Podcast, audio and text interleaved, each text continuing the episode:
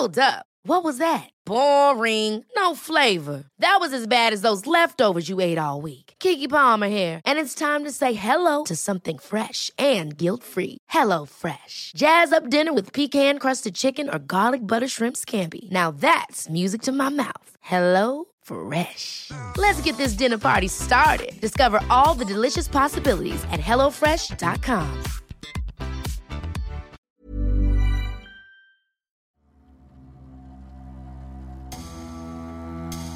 Du haut de son siècle d'existence, la NFL l'a désigné plus grand moment de l'histoire de la Ligue. En 1972, les Pittsburgh Steelers ont remporté à l'arraché face à Oakland le premier match de playoff de leur histoire, au prix d'une dernière action aussi invraisemblable que controversée. Une séquence folle dont le passage à la postérité doit aussi beaucoup à son surnom.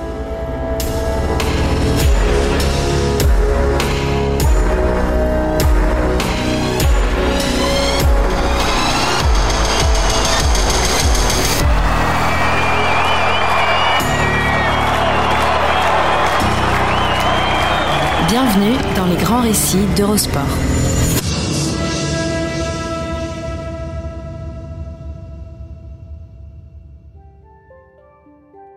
Bienvenue dans Les Grands Récits, le podcast d'Eurosport qui vous plonge dans la folle histoire du sport. Entre pages de légendes, souvenirs enfouis et histoires méconnues. Aujourd'hui, nous revenons sur l'action la plus célèbre et la plus débattue de l'histoire de la NFL, l'Immaculée Réception. Il faut reconnaître une chose aux Américains. Leur extraordinaire faculté à immortaliser les moments les plus mémorables du sport à travers les mots. Une expression, un surnom, une poignée de lettres. France-Allemagne 1982, match mythique s'il en est, reste France-Allemagne 82. Point barre. Idem pour le tie-break de légende entre Borg et McEnroe. Des exceptions existent bien, comme la main de Dieu pour le but de Diego Maradona à Mexico. Mais elles demeurent rares et souvent bien moins percutantes. Il y a là une suprématie des sports US. Du foot US surtout. La NFL regorge bien plus que la NBA ou la MLB de ces moments inoubliables en eux-mêmes, mais qui, affublés d'un imparable sobriquet, prennent encore une dimension supérieure. Ils sont au sport ce que les taglines sont au film. Comme le Dans l'espace, personne ne vous entend crier, à la sortie du Alien de Ridley Scott. Dans ce domaine, on ne fera sans doute jamais mieux que l'Immaculée Réception. Géniale trouvaille sémantique pour ce qui demeure l'action la plus célèbre, la plus mythique, la plus invraisemblable et toujours la plus controversée de toute l'histoire du sport américain, ayant impliqué deux équipes emblématiques de la NFL, les Steelers et les Raiders, et une foule de personnages, qu'ils fussent joueurs, entraîneurs, journalistes ou anonymes.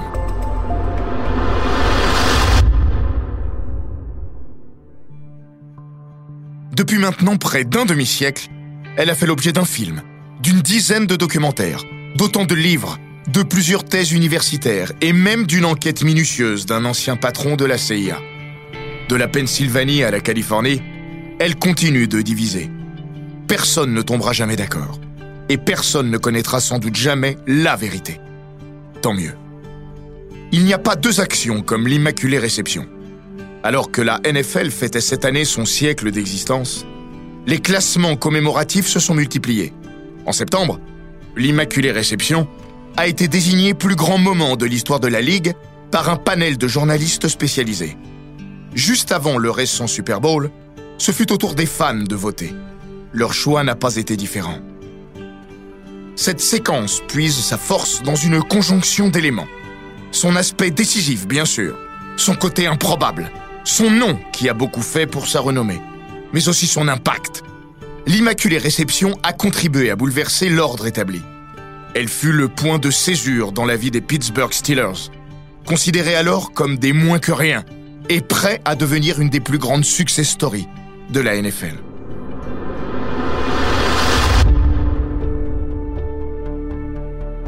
Jusqu'alors, la franchise pennsylvanienne suscite davantage la compassion, voire le rire, qu'elle n'inspire la crainte. En quatre décennies d'existence, elle n'a jamais rien gagné, et il s'en faut de beaucoup. Pas même une seule petite victoire en playoff. À vrai dire, en 40 ans, les Steelers n'ont joué et perdu qu'une seule rencontre en après-saison. Misérable bilan. Art Rooney préfère en sourire. Il a acheté cette équipe en 1932 après un gain aux courses et il en est toujours le propriétaire. Mais ces Steelers sont devenus synonymes de poisse, développant une étonnante incompatibilité au succès. Le vénérable Art, baptisé The Chief, a lui-même trouvé une formule pleine d'autodérision pour qualifier ses malheurs répétés. SOS, soit Same Old Steelers. Toujours ces mêmes bons vieux Steelers, infoutus de gagner quoi que ce soit. Pourtant, le vent est en train de tourner. Ce n'est encore qu'une petite brise, mais elle pousse Pittsburgh dans la bonne direction. À l'orée des années 70, les Steelers s'achètent une respectabilité. L'arrivée au poste d'entraîneur principal de Chuck Noll, en 1969, apporte enfin de la stabilité. La même année, Pittsburgh sélectionne avec le quatrième choix de la draft le joueur de ligne défensive Joe Green. Il deviendra le plus grand joueur de l'histoire de la franchise et un des plus grands défenseurs de tous les temps. Min s'impose comme la pierre angulaire d'une défense qui va terrifier la NFL durant une décennie entière. Le fameux rideau de fer noir et or, le Steel Curtain. Lors de la draft suivante, Chuck Noll trouve son quarterback, Terry Bradshaw, Mel Blount et Jack Ham en défense. Puis le running back Franco Harris complète une série de drafts miraculeuses pour Pittsburgh. En quatre ans, les Steelers ont bâti une équipe susceptible d'avoir son mot à dire. Après un quart de siècle de misère, ils s'apprêtent à disputer face à Auckland leur premier match de play-off depuis 1947, grâce à une convaincante saison régulière, bouclée avec une fiche de 11 victoires pour 3 défaites.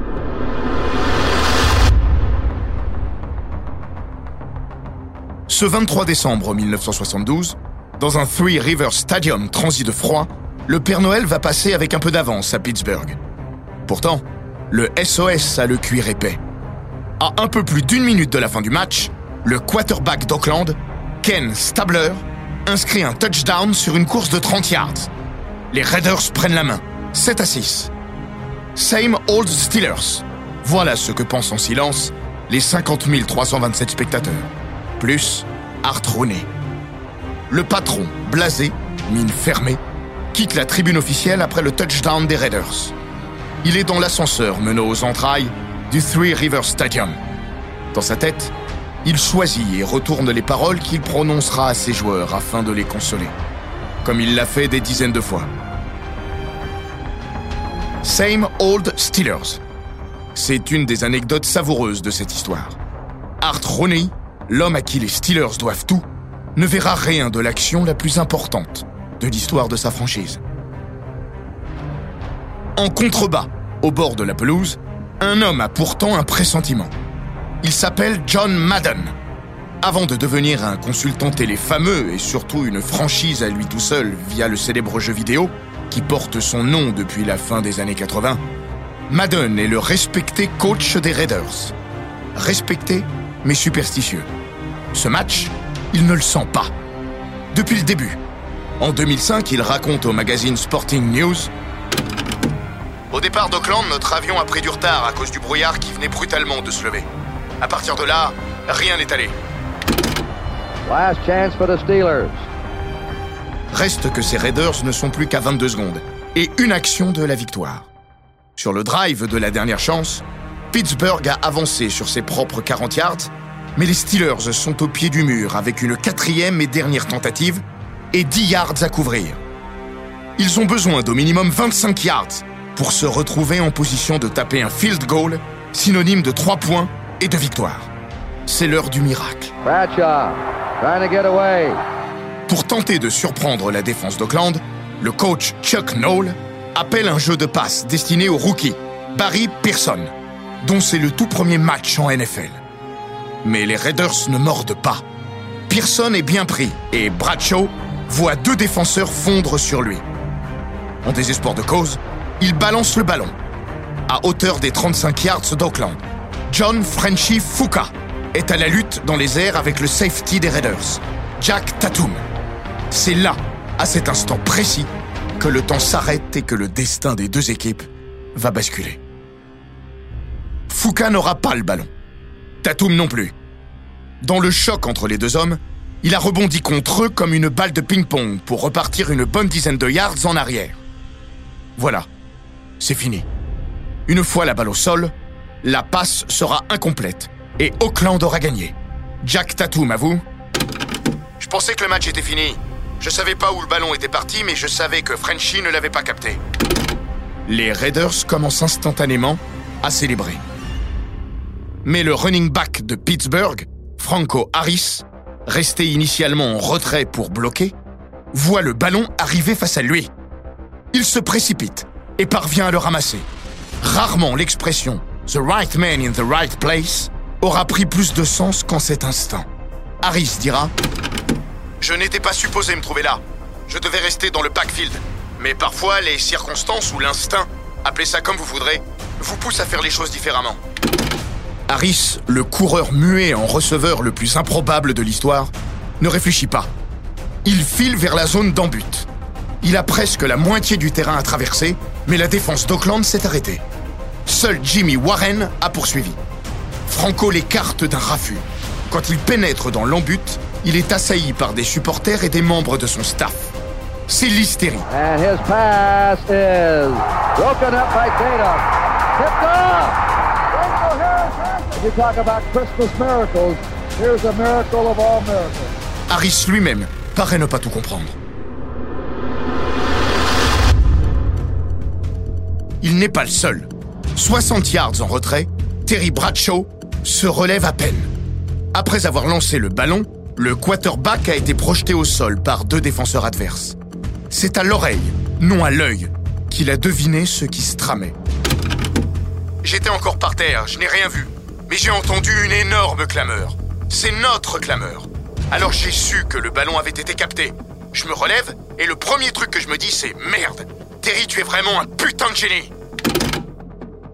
Bradshaw est loin d'imaginer le concours de circonstances qu'il a fallu pour aller du point A, ça passe, au point B, la end zone. Le mythe peut débuter. La controverse aussi. Un seul des quatre arbitres, Adrian Burke, a en effet signalé spontanément touchdown. À l'époque, l'arbitrage vidéo n'existe pas. Dans le doute, après un bref conciliabule avec ses adjoints, l'arbitre principal, Fred Swearingen, décide d'appeler le superviseur de la NFL, Art McNally, installé dans la tribune de presse. Les palabres vont durer 12 minutes, provoquant la furie de John Madden. L'entraîneur californien s'est précipité vers Swearingen. L'homme zébré ordonne Sors du terrain Madden bugle en retour. Et vous ne savez même pas s'il y a touchdown ou pas Fred Swearingen finit par raccrocher le téléphone. Puis il signale le touchdown. Pittsburgh l'emporte 13-10 dans une ambiance confinant à l'hystérie collective. John Madden n'a jamais digéré. La pilule reste amère pour toute la communauté des Raiders, mais Madden a la rancune tenace.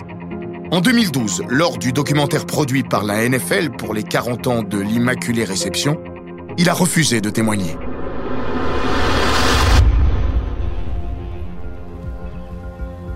Dans le vestiaire, il s'était montré peu prolixe.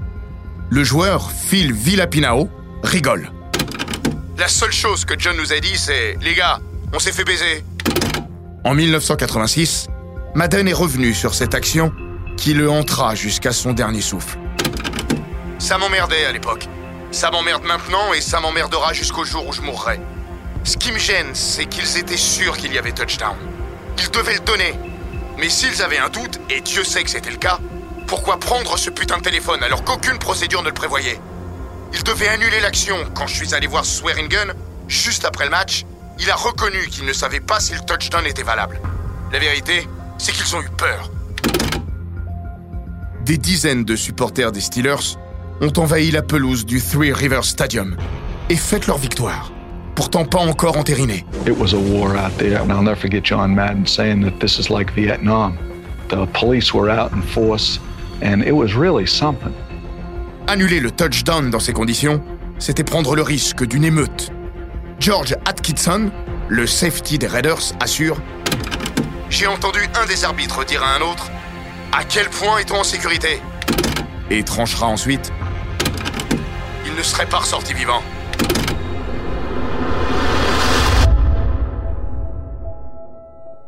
Le doute sur la validité du touchdown ne s'est jamais éteint. Il réside sur deux éléments. La collision entre Jack Tatum et Frenchy Fuka, d'abord. La règle 7, section 5, article 3, alinéa 1, est limpide. Le premier joueur qui touche le ballon après la passe est le seul éligible pour son équipe en attaque. Selon cette règle, elle changera en 1978, si la balle a rebondi sur Fuka, la réception de Franco Harris n'est donc pas valable, et le touchdown non plus. Tatum a toujours dit qu'il n'avait pas de réponse définitive sur le sujet. Et Fuka Raymond Chester, le tight end des Raiders, jure tenir la vérité du running back des Steelers lui-même, comme il l'a raconté dans le documentaire de la NFL. Après le match, Frenchy est venu dans notre vestiaire. Il est venu me voir et m'a dit La balle m'a touché, mais bon, c'est comme ça. C'est véridique. La légende dit que si Frenchy Fuka a gardé publiquement son secret pour lui, c'est sur les conseils d'Art Rooney. Monsieur Rooney, il y a des journalistes partout. Est-ce que je dois leur dire si j'ai touché le ballon? Le boss aurait répondu Frenchy, ferme-la et garde ça pour toi. Que Frenchy Fuka sache ou non s'il a bien été touché par le ballon est un secret qui l'emmènera dans sa tombe. Depuis, il entretient savamment le mystère. Il fait mine de s'interroger aujourd'hui. Est-ce que j'ai touché le ballon? Et laisse un long blanc pour mieux préparer l'effet de sa réponse. Peut-être. Peut-être pas. Il révèle tout de même une séquelle concrète et éternelle. Quand je regarde les images, j'ai des migraines. Chaque fois que je vois Tatum me percuter, même si je suis assis dans mon canapé, ma tête commence à tourner. Et ça arrive une bonne centaine de fois par an. Jack Tatum, lui, demeure hanté par l'incertitude. Chaque fois que les images passent à la télé ou que je tombe dessus sur Internet, je peux pas m'en empêcher. Je colle mon nez à l'écran parce que j'essaye encore de savoir qui a touché le ballon.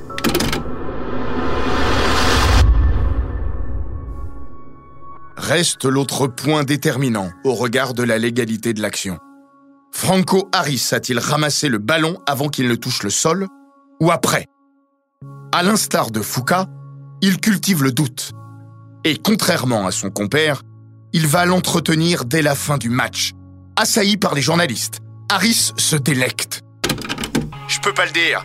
C'est comme si j'avais perdu conscience une fois que Bradshaw a envoyé le ballon. J'ai revu la lumière une fois dans la end zone. Avant ça, tout est flou.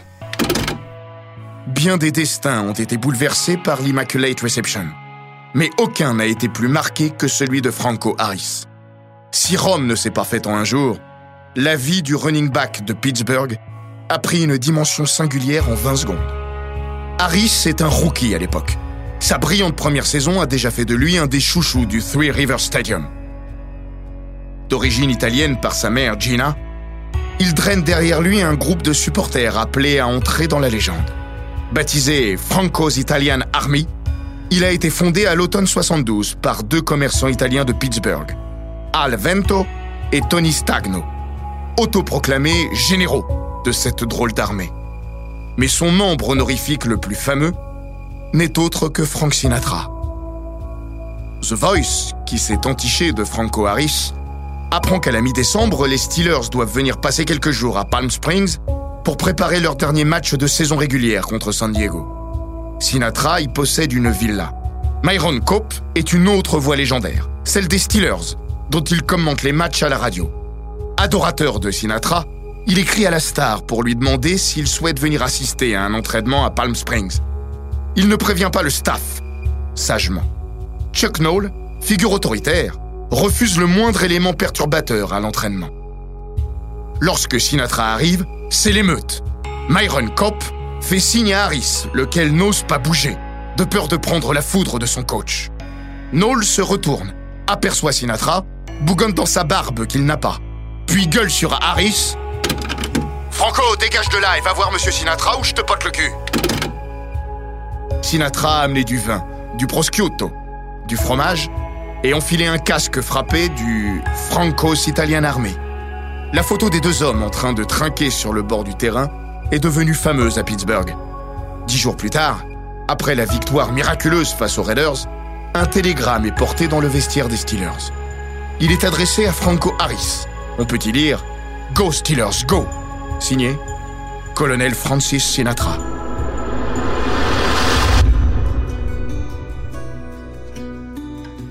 Avec ce touchdown venu d'ailleurs, le jeune Franco s'installe comme une icône. À 70 ans, sa popularité reste aujourd'hui inégalée dans la communauté des fans. C'est un intouchable. En décembre 2019, il disait sur le site officiel des Steelers Je suis associé à jamais à cette action, et pour être honnête, je ne m'en suis jamais lassé. Pourtant, je crois qu'il n'y a pas eu une seule journée depuis le 23 décembre 1972 où on ne m'a pas parlé de l'Immaculate Reception. Mais c'est toujours aussi excitant.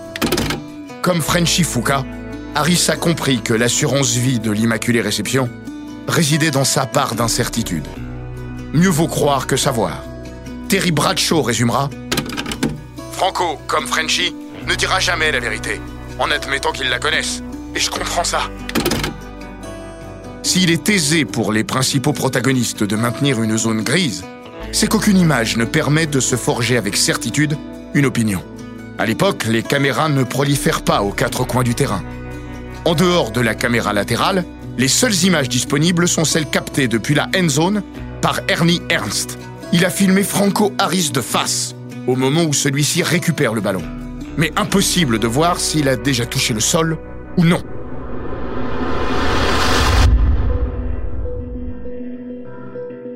Depuis près d'un demi-siècle, aucune action sportive n'a davantage été décortiquée que celle-ci. Comme le rappelait dans le documentaire de 2012 de la NFL, Stephen G. Dobner, célèbre journaliste économique aux États-Unis et accessoirement grand fan des Steelers. Pour moi, le film de Ernst est au sport ce que celui de Zapruder est à l'assassinat de Kennedy. Les théories de la conspiration sont ce qu'elles sont, mais elles existent dans le cas de Kennedy parce qu'il y a le film de Zapruder. Ce film a été visionné, analysé et disséqué plus que n'importe quel autre dans l'histoire. Pour l'Immaculée Réception, c'est la même chose. Il a été visionné image par image pour essayer de trouver une preuve irréfutable. En vain donc. En 1998, une équipe de NBC, telle Jim Garrison avec le film de Zapruder, a décortiqué des images inédites et conclu que le ballon avait bien heurté Jack Tatum, validant ainsi la décision arbitrale.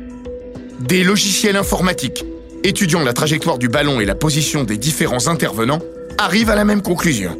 Mais rien de tout cela n'a pu satisfaire les Raiders, toujours certains d'avoir été floués. La comparaison avec Kennedy ne s'arrête d'ailleurs pas là, car beaucoup à Auckland sont convaincus qu'ils n'ont pas été victimes d'une regrettable mais involontaire erreur, mais bien d'un complot. Les Raiders se plaignent d'une triple illégalité. Le ballon qui aurait touché Foucault, le même ballon qui aurait touché le sol avant que Franco Harris ne le récupère, mais aussi un bloc illégal de John McCain sur Phil Villapiano, empêchant ce dernier de plaquer Franco Harris. À Pittsburgh, cette intervention est connue sous le nom de Magnificent Obstruction. George Atkinson tonne Quand les arbitres se trompent une fois, c'est une erreur. Quand ils se trompent trois fois, c'est un complot.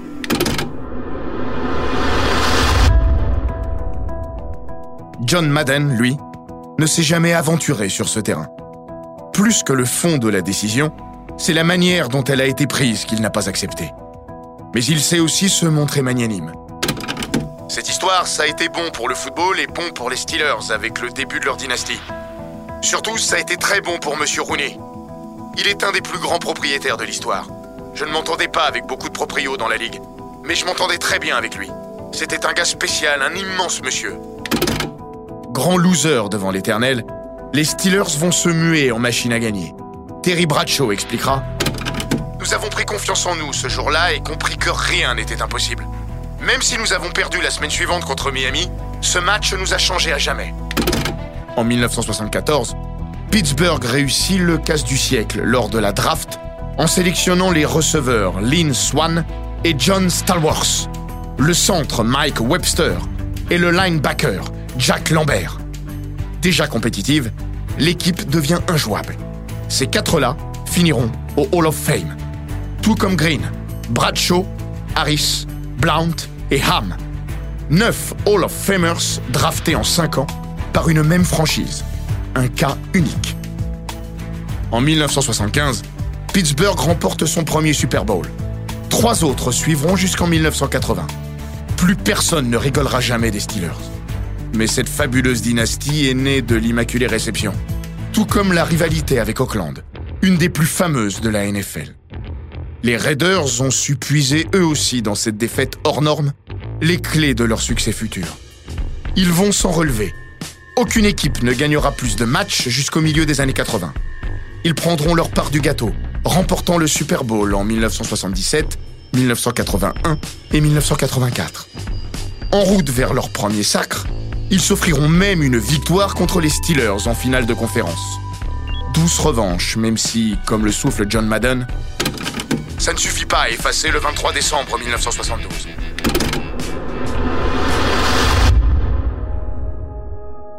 Il ne restait plus qu'à affubler ce moment de légende d'une appellation à la hauteur.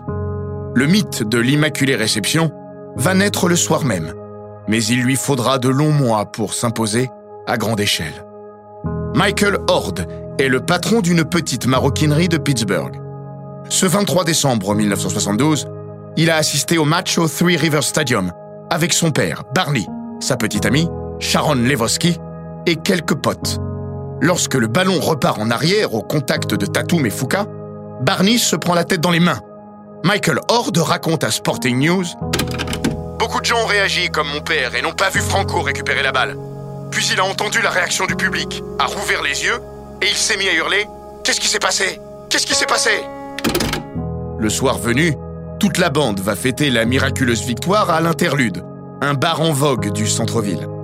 C'est là que Horde va avoir l'idée de l'immaculée inspiration, selon ses mots.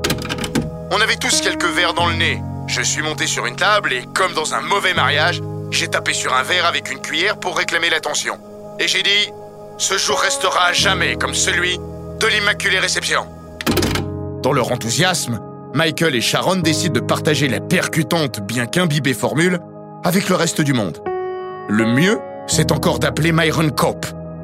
Le journaliste doit intervenir, comme après chaque match, sur le décrochage local de ABC à 23h.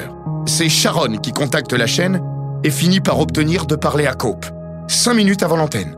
Celui qui, quelques années plus tard, inventera la Terrible Towel, ces petites serviettes jaunes que les fans des Steelers agitent pendant les matchs, protestera Mais je ne peux pas dire ça à la télé Levoski réplique avant de raccrocher Bien sûr que vous pouvez. Lors de son intervention, Myron Cope s'exécute.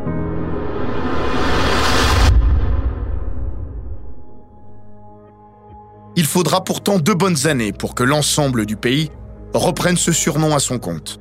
Internet n'existe pas. L'effet viral non plus.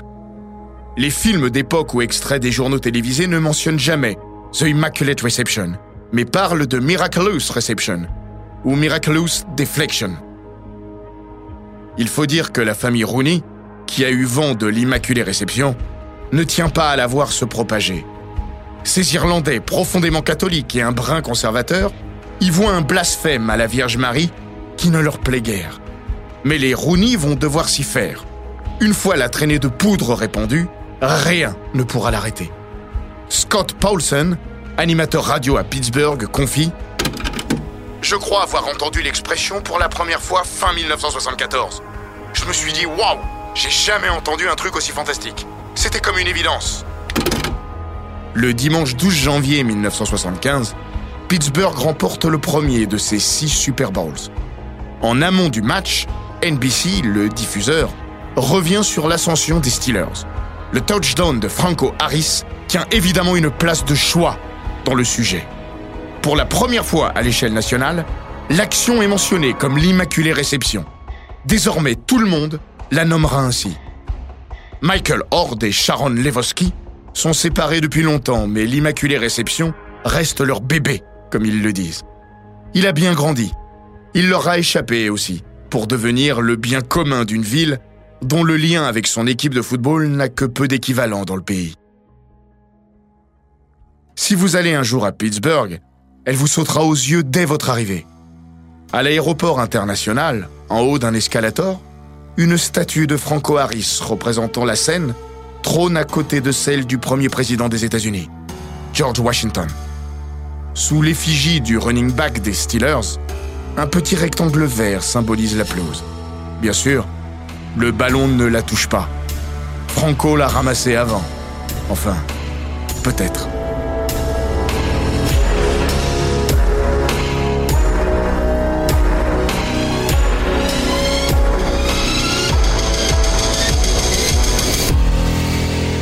Cet épisode des grands récits d'Eurosport a été écrit par Laurent Vergne.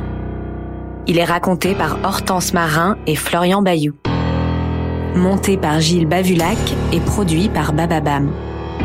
N'hésitez pas à vous abonner, commenter, partager et noter ce podcast sur Apple Podcast, Google Podcast, Castbox, Spotify, Deezer et toutes les plateformes audio.